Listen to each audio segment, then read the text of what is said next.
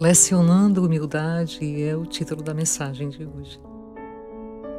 Eram os dias derradeiros dele sobre a face da terra, e ele o sabia. Anunciado seu nascimento por mensageiros celestes, aguardado pelos séculos afora, ele afinal chegou. Viveu com os homens por pouco mais de três décadas. Iniciou seu messianato numa festa de alegrias em Caná comemorando as bodas de um parente de sua mãe. E na noite daquela quinta-feira, ele encerra esse messianato na terra comemorando a Páscoa judaica, conforme a tradição de Israel. Após a ceia, ele despe a túnica, coloca uma toalha sobre os rins, toma de um jarro com água uma bacia e começa a lavar os pés dos apóstolos. Surpreendem-se eles. Aquela era uma tarefa exclusiva dos escravos. Nenhum patriarca em Israel, nenhum pai de família israelita a realizava. Recebia-se o convidado à porta com um beijo de boas-vindas. De imediato, um escravo desatava as sandálias do nobre conviva e lhe lavava os pés, diminuindo o desconforto gerado pelo uso das sandálias abertas naquelas terras poeirentas. Pedro procurou se esquivar. O Mestre é muito especial para se humilhar tanto.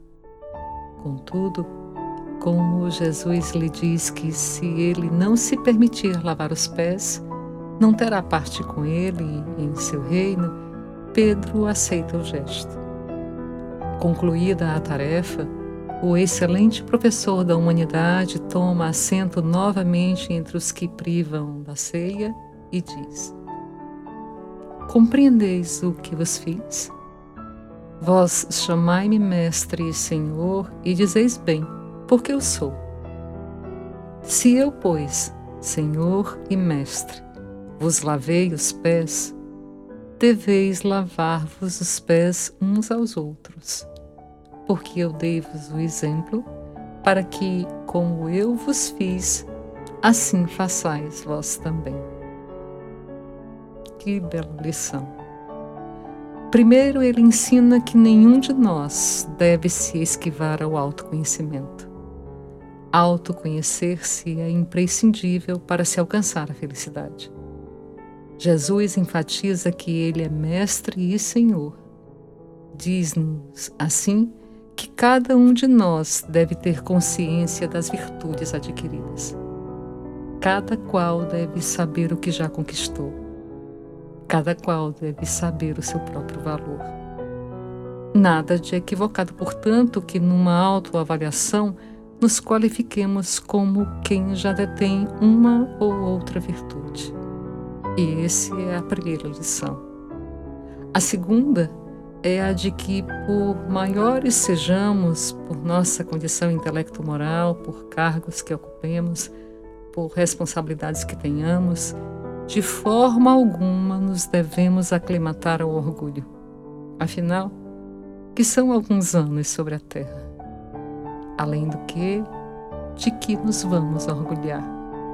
De certa conquista, de um, por, de um posto hierarquicamente superior, de avantajada intelectualidade?